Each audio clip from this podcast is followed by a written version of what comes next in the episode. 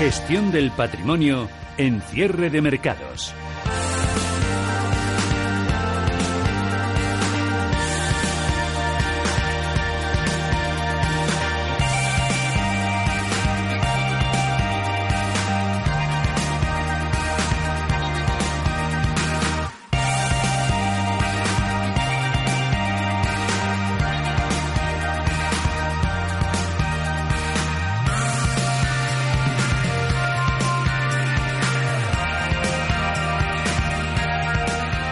Casi 10 minutos de la tarde. Abrimos tiempo de opinión. Análisis hoy en nuestra gestión tertulia del patrimonio con Gonzalo Lardíez, gestor de AIG Banca Privada. Hola Gonzalo, ¿qué tal? Muy buenas tardes. Buenas tardes. Mucho calor ahí fuera. Bueno, es eh, la época. Bueno, es la época, sí señor. en, verano quejarnos del calor y en invierno del frío, lo típico. El otro día leía algún ranking de, de los países donde se habían producido eh, las olas de calor habían sido más continuas y creo que salían en el, ranking Australia, ¿no? Un año que tuvo 160 días de ola de calor. Nosotros creo que fue hace dos, dos o tres años cuando tuvimos 22 días continuos. Sí, casi un mes. Una ola de calor que también llega a Wall Street, lo digo porque se disponen a cerrar tanto el Dow Jones como el SP500 en su, con su mejor mes de junio en muchísimos, muchísimos años. En el caso del SP500 creo que desde 1955. Recordar que estábamos con el selling May del mayo pues tan negativo que tuvimos y últimamente pues las cosas del mercado a la misma velocidad que van para un lado pues eh, suele suceder últimamente que van para el otro después de un mes de mayo de no de rajarnos vestiduras, pero sí de igual el año ha empezado demasiado fuerte, ya hemos descontado casi todo lo bueno del año, igual hemos corrido demasiado, pues todo eso fue el día 31 de mayo, cambió el mes y pues hemos deshecho el camino andado en mayo, pero para, para el otro lado. Eh, Gracias a los bancos centrales. Eh, en gran parte sí, gracias a los bancos centrales, eh, buenos para el mercado en general, no tanto para otros eh, sectores más en, en particular, pero me, me, ha sorprendido un poco la rapidez con la que en el mes de junio no tanto el caso de la Fed, que el caso de la Fed es un poco distinto. Sí, pero no. Hay un tira y afloja ahí constante entre lo que uno estima que es lo que hay que hacer, que es la Fed, y lo que otro estima que deberían de hacer o quisiera que hicieran, que es, que es Trump. Eh, los intereses, por lo visto, de los dos no, en teoría deben ser, deberían ser los mismos, pero, pero parece que los intereses de los dos son, son bastante distintos o, o las eh, el corto plazo prima más en unos que en otros. El, tema está en que por un horizonte temporal quizás unos tienen buscan más intereses de corto plazo y el caso del presidente de Estados Unidos y la Reserva Federal pues tiene una, una amplitud de miras eh, un poco más eh, más más amplia si cabe la redundancia. Entonces, allí que hay quizás más discusión y aquí en Europa pues sí que sorprende el, el discurso de Draghi de, de Sintra de, hace unos días, donde pues prácticamente está ya de, de, salida, pero vino a decir que si hay que poner los tipos en, negativos, que al, al, Banco Central no le va a temblar la mano. También ha habido algunas discrepancias porque no, todo, no los, todos los miembros o no gran parte de los miembros de, del, del BCE habían sido informados, digamos, de, esta, de este mensaje.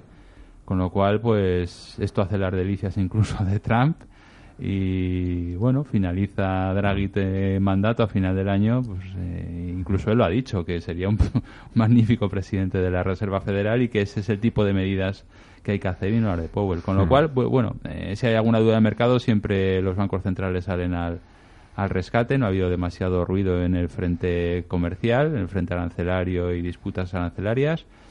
Reunión del G20 este fin de semana y a ver qué es, qué es lo que sale de ahí. Hmm. en principio, en principio, ¿eh? digo a, Donald Trump le interesa que no haya un acuerdo ahora mismo inminente.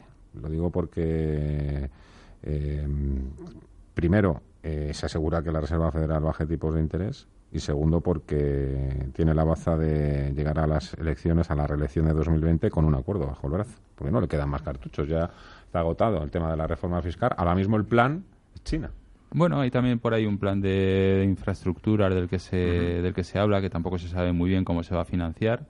Al fin y al cabo, debemos de pensar que las finanzas de Estados Unidos, las públicas, no están ni mucho menos para tirar cohetes después de todos estos estímulos y demás, pues su déficit fiscal debe de estar en el 4,5%. Y la deuda, ¿no? También hay que... La deuda creciendo, el déficit, de, digamos, lo que se gasta con respecto a lo que se ingresa.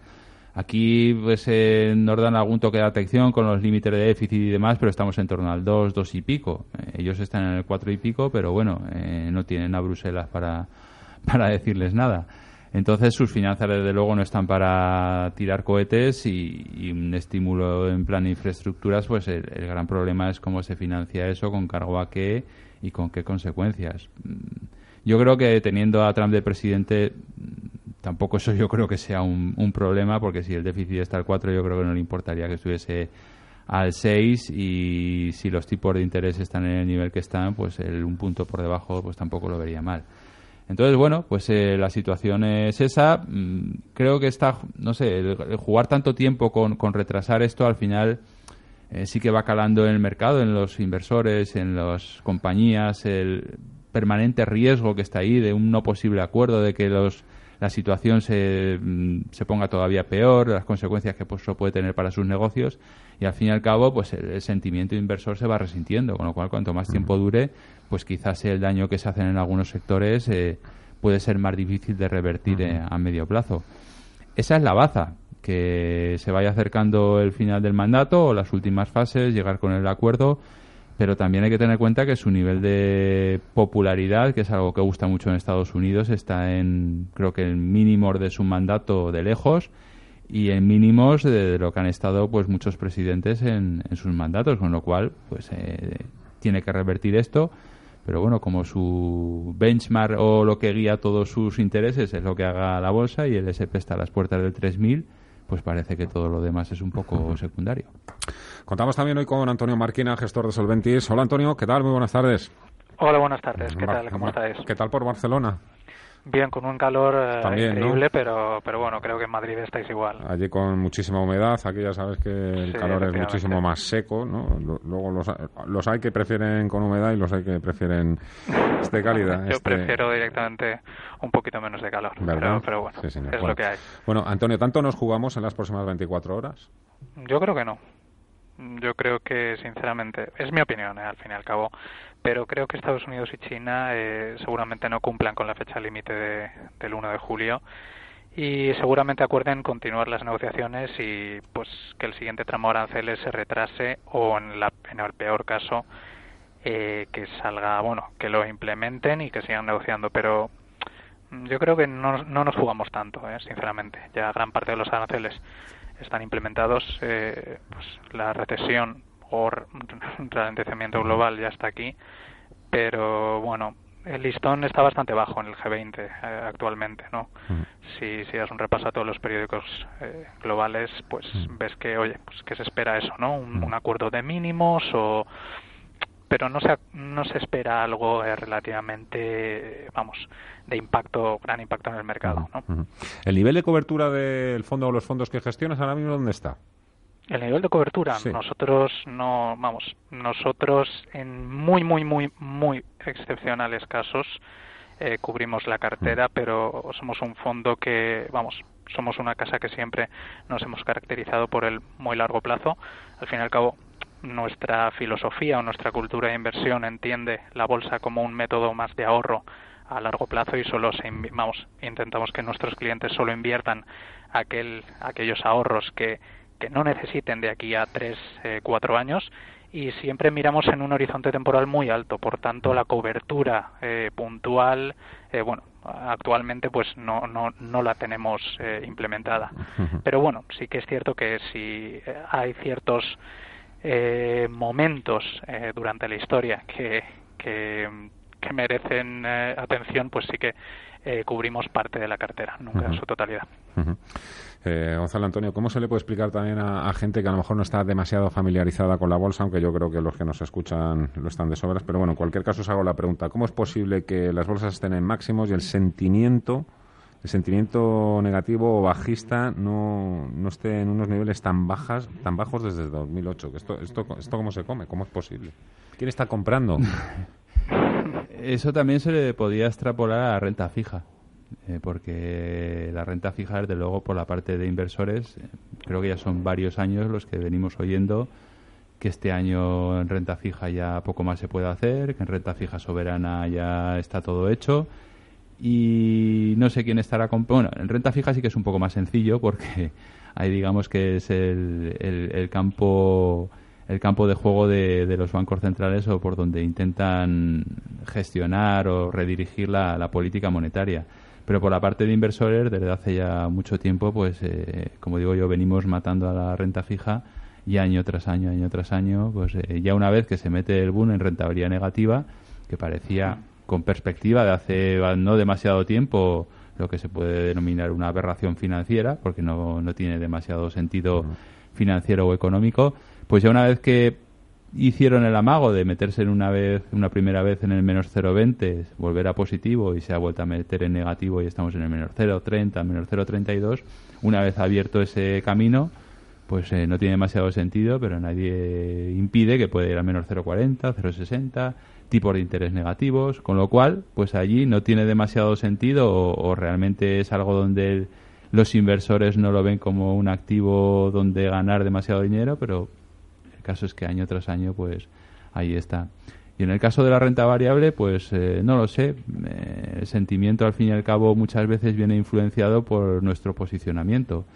Eh, y quizás si nuestro posicionamiento no es demasiado optimista, pues nos dejamos llevar más por, eh, por, nuestra, por nuestra propia posición o por nuestra propia aproximación al mercado que por la realidad como, como tal. Lógicamente, cuando estamos totalmente invertidos o, lo vemos como un activo muy, muy idóneo, pues somos totalmente optimistas. Entonces, pues no lo sé. Eh, realmente sí que es algo paradójico, pero sí que es verdad que se viene comentando ya desde hace unos años que este ciclo alcista de, de bolsas, y especialmente hablando de, de Bolsa Americana del año 2008 es el ciclo alcista más odiado de la historia porque digamos que no, no se han cumplido con esos patrones de pesimismo, luego viene cierta neutralidad, la última fase del ciclo, la euforia, esos patrones no se han cumplido como tampoco se han cumplido otros patrones de mercado que en, en muchos casos. Bueno, hablamos precisamente del rally en la bolsa americana eh, que dura ya 10 años, pero el rally en los bonos dura 30 años. Sí, desde... dura 30 años, llevan 30 años bajando los tipos. Exactamente, el principio de los años 80. ¿Por qué no iba a durar un rally en la bolsa 30 años? Sí, bueno, al fin y al cabo, yo eh, que, que me dedico más a la renta variable, tengo una lectura que es, eh, bueno, mm, un poco diferente, en el sentido de que eh, las acciones son acciones de empresas. Eh, si la próxima eh, etapa de resultados de estas empresas es relativamente mala, pues la bolsa tendrá una corrección. Si es relativamente normal o mejorando las expectativas, pues quizás pueda subir un poco más eh, la bolsa, ¿no? Pero al fin y al cabo, si miramos el Eurostock 600 durante los últimos años, ha hecho más bien poco. Eh, si nos fijamos solamente en este año, es cierto que, por ejemplo, el Eurostock 50 lleva un 15,60 arriba, pero si lo miramos un poquito más mm, en histórico, no ha hecho mucho. En cambio, en cuanto a la bolsa americana, tenemos el Standard Poor's eh, y el Nasdaq, pues, oye, batiendo, batiendo récords, ¿no? El Nasdaq creo que este año está en un 21% arriba, pero sí que es cierto que estos dos índices les pesan mucho eh, la nueva economía, por así decirlo, ¿no? las empresas más tecnológicas, las empresas más eh, punteras, como pueden ser Google, Facebook, Amazon. Y tienen cierta característica estas empresas que allí donde están, están en sectores ciertamente monopolísticos, ¿no? Google, mm, todo el mundo lo utiliza para buscar algo en Internet, eh, tiene el monopolio de los anuncios en Internet, y al fin y al cabo, ese crecimiento de las empresas que, que, que son más novedosas, por así decirlo, eh, y están eh, en una fase más temprana, ¿no? Eh, es más duradero en Google porque al fin y al cabo pues no ha tenido mucha competencia, por así decirlo, porque es relativamente imposible competir con ellos en ciertos segmentos de, esta empresa, ¿no? Por tanto, aquí pesa un poco eh, eso, ¿no? En este rally tan alcista, ¿no? El peso de las grandes tecnológicas en el Standard Poor's y bueno, en la bolsa europea, pues eh, como he dicho, pues ha hecho más bien poco y veremos si en la presentación de resultados que tenemos ahora en julio-agosto, pues mm. eh, si son buenas, si son malas las noticias y dependiendo de eso, pues la bolsa se mm. moverá. Ahora, ahora que hablas de, hablamos de los resultados, segundo trimestre, temporada de resultados, tercer trimestre, cuarto trimestre, que yo creo ya que vosotros miráis con muchísima más, más perspectiva. Pero ahora que hablas de nueva economía y tecnologías en Estados Unidos, eh, al margen de las, de las, de las FAN, eh, un poco las que llevan un poco la voz cantante en esto de la nueva economía en Estados Unidos son las Tesla, Uber, Deliveroo, ¿no? que son un poco las que han cogido el testigo de Yahoo, que no espero que no, no suceda, ¿no?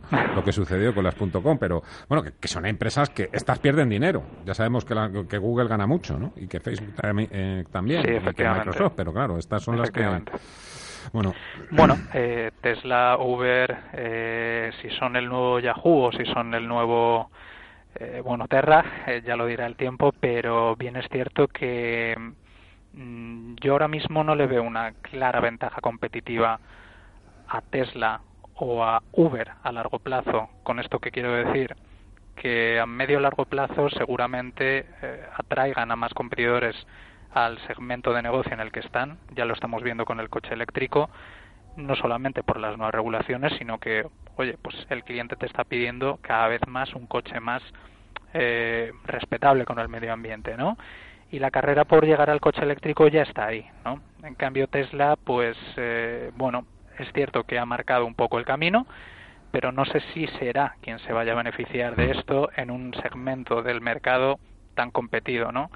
Es, es, complicado. Y en cuanto a Uber, ya hemos visto que el apetito inversor en su salida a bolsa pues no ha sido como, por ejemplo, el de Alibaba o como por ejemplo el que hubo en Facebook, ¿no?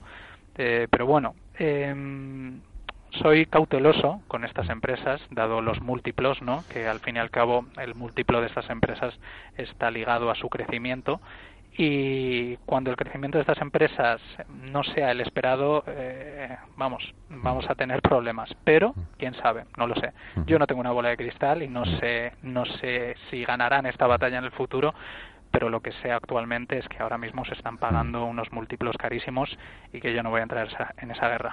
Seguro que me, equivoco, pero con las bolsas están en Wall Street en máximos, pero es que aquí en Europa no va nada mal, ¿eh? con medias del 15-16%. Sin embargo, no ha habido salidas a bolsa, ¿no? Que yo recuerde. Grandes salidas a bolsa en Europa en 2019, no... No hay... No, grandes...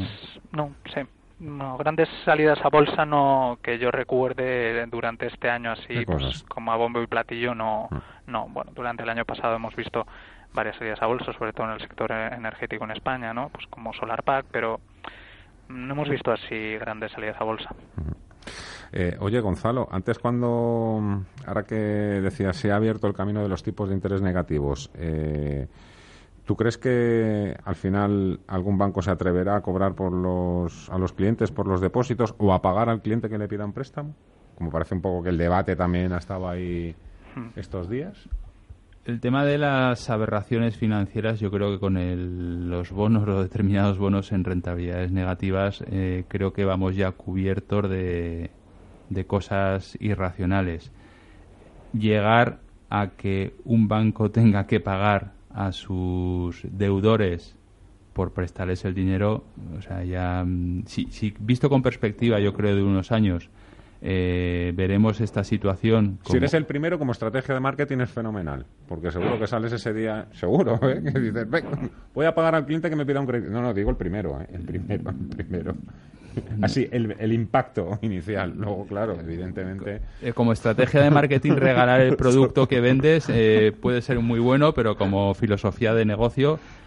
Y hombre, a lo mejor en una estrategia de marketing con, con un negocio en ciertas condiciones más ventajosas o menos negativas, pero es que los bancos no, no, no, no ven por dónde sacar rentabilidad como para. Entonces, yo creo que si esto se, se prolonga en el tiempo, eh, al fin y al cabo lo que están diciendo los bancos es que eh, es tan bajo el retorno que ellos tienen de prestar el dinero, que es al fin y al cabo el negocio tradicional. Estamos hablando de una de las patas del negocio, que es el, el tomar eh, barato por un lado y prestar caro.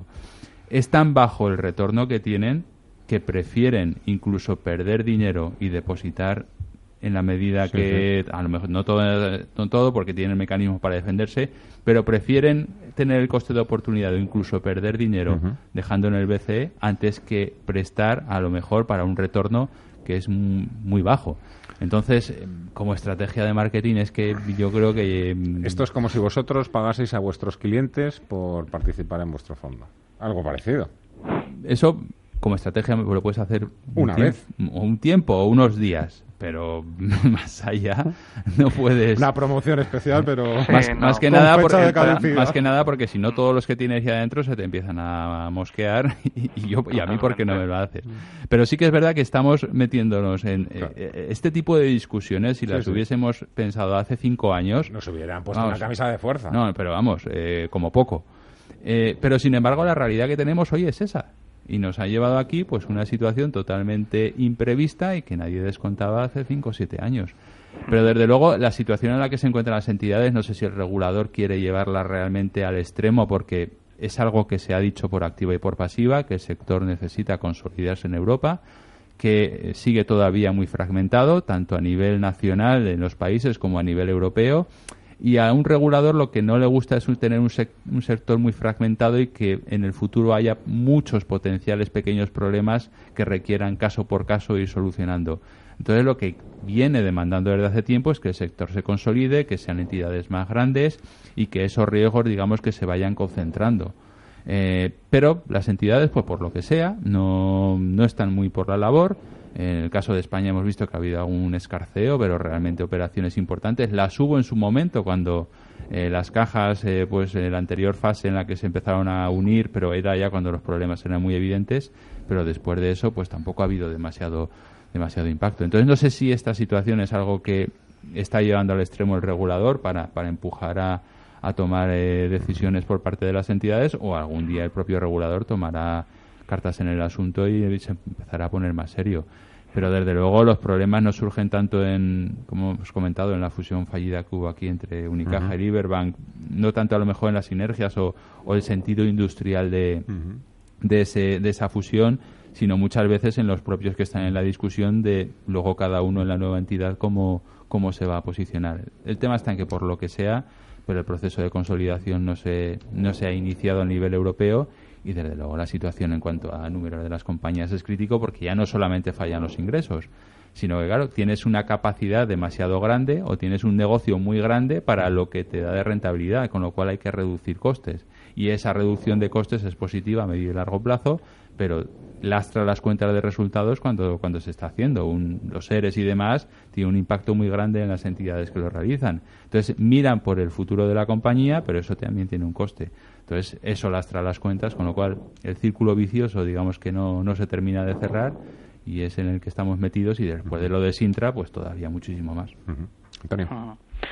No, o sea, totalmente de acuerdo con Gonzalo y aparte, eh, pues la situación de, del sector es complicada.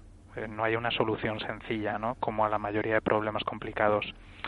Y al fin y al cabo venimos viendo, pues que después de la crisis la rentabilidad del sector es muy baja, sea por eh, pues, eh, las exigencias de, de, capital, sea por eh, los tipos de interés, sea por lo que sea, la rentabilidad del sector no es lo que era.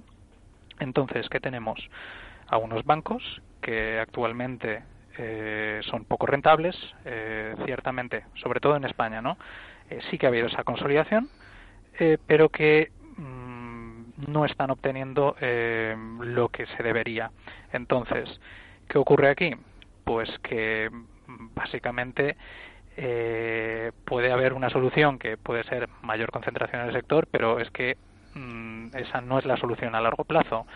Eh, la solución a largo plazo es que esta situación de tipos de interés que actualmente existe se normalice de una vez por todas, porque mm, sinceramente esta situación no es normal y no es la adecuada para el sector porque vamos eh, la mayoría de los eh, de, la financiación de un banco pues viene de sus depositantes no pero luego tienes todos tus, activos que son muy sensibles, mucho más sensibles que, mm. que los pasivos eh, a, los tipos de interés, ¿no?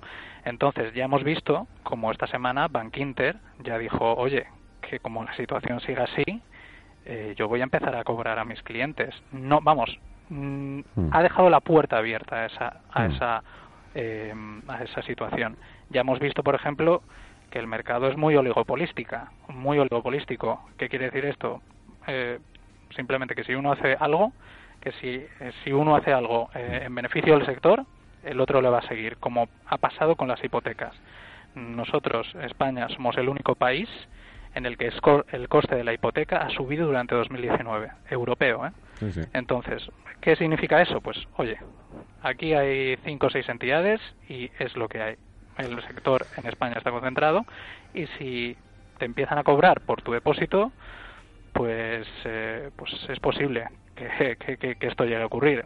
Que no lo queremos, eso es así, pero es posible que, llegue a ocurrir. Si esto llega a ocurrir ¿Qué puede pasar? Pues eh, que, nadie deje su depósito, o sea, su dinero en el depósito de un banco y que haya, pues, eh, vamos, salida masiva de, de los depósitos, cosa que por eso no me cuadra tanto, ¿no? El mensaje de Bank Inter, pero yo es que ya después de, los tipos de interés negativos, después de todo lo que hemos visto, yo, ya, no, pongo la mano en el fuego. Por romper una lanza a favor de Bank Inter, también fue una opinión expresada por un director de análisis, eh, fue algo muy personal, eh, quiero decir que no, no está incluido dentro de la estrategia del banco, sino imaginaros todo, todo el follón que se habría, que se habría producido. Bueno, pues los bancos precisamente serán los primeros a inaugurar la temporada de resultados en, en Estados Unidos, algunas compañías ya han empezado a presentar resultados previos. En principio mejoran en BPA, aunque caen los ingresos, pero nos hemos quedado con sin tiempo, así que este tema lo vamos a tocar próximamente. Los BPAs, los PER, mercado americano, temporada de resultados y nuevos catalizadores para que continúe la fiesta. De momento vamos a ver qué sucede este fin de semana. Gonzalo Lardíez, gestor de IG Banca Privada, Antonio Marquina, gestor de Solventis, un placer. Muchísimas gracias a los dos, que paséis buen fin de semana. Igualmente. Un placer, igualmente.